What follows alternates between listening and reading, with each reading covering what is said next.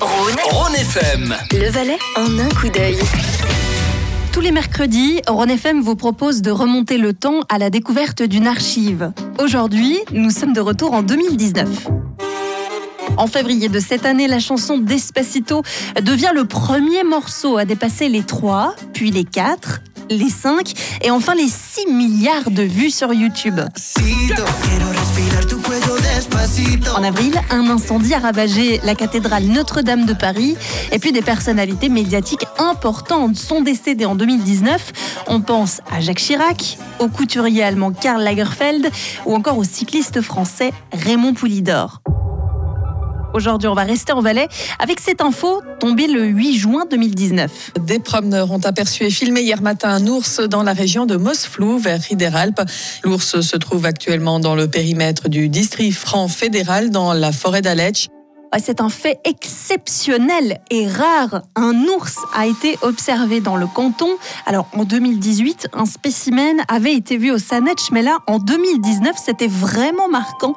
Un plantigrade dont le poids était estimé à 250 kg a traversé le canton il aurait littéralement traversé le Haut-Valais de droite à gauche.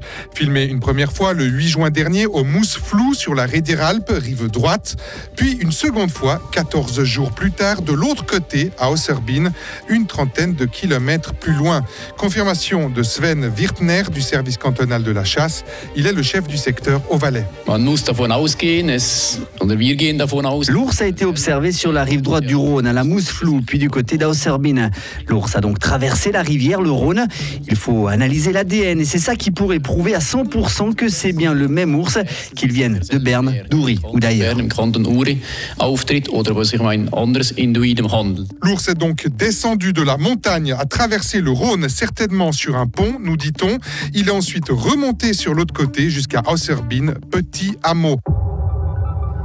À l'époque, Ron FM s'était rendu dans le village traversé par l'ours quelques jours après son passage pour récolter des témoignages. À Serbine, quarantaine d'habitants, quelques chalets. L'ours était là sur la route devant ce restaurant qui s'appelle Jägerheim, la maison du chasseur. C'est véridique. À l'intérieur, nous avons tendu notre micro. Il y a beaucoup de monde qui sont venus. Ils ont un peu peur parce que on ne sait pas qu'est-ce qu'on fait. Si je vois l'ours, qu'est-ce que je fais? On dit on doit rester calme. Je sais pas crier, c'est pas bon, mais. Est-ce que vous avez vu, entendu quelque chose Alors, moi, j'ai entendu le lendemain qu'il y a bien un ours par là. comment on réagit quand on dit qu'il y a un ours qui est devant chez vous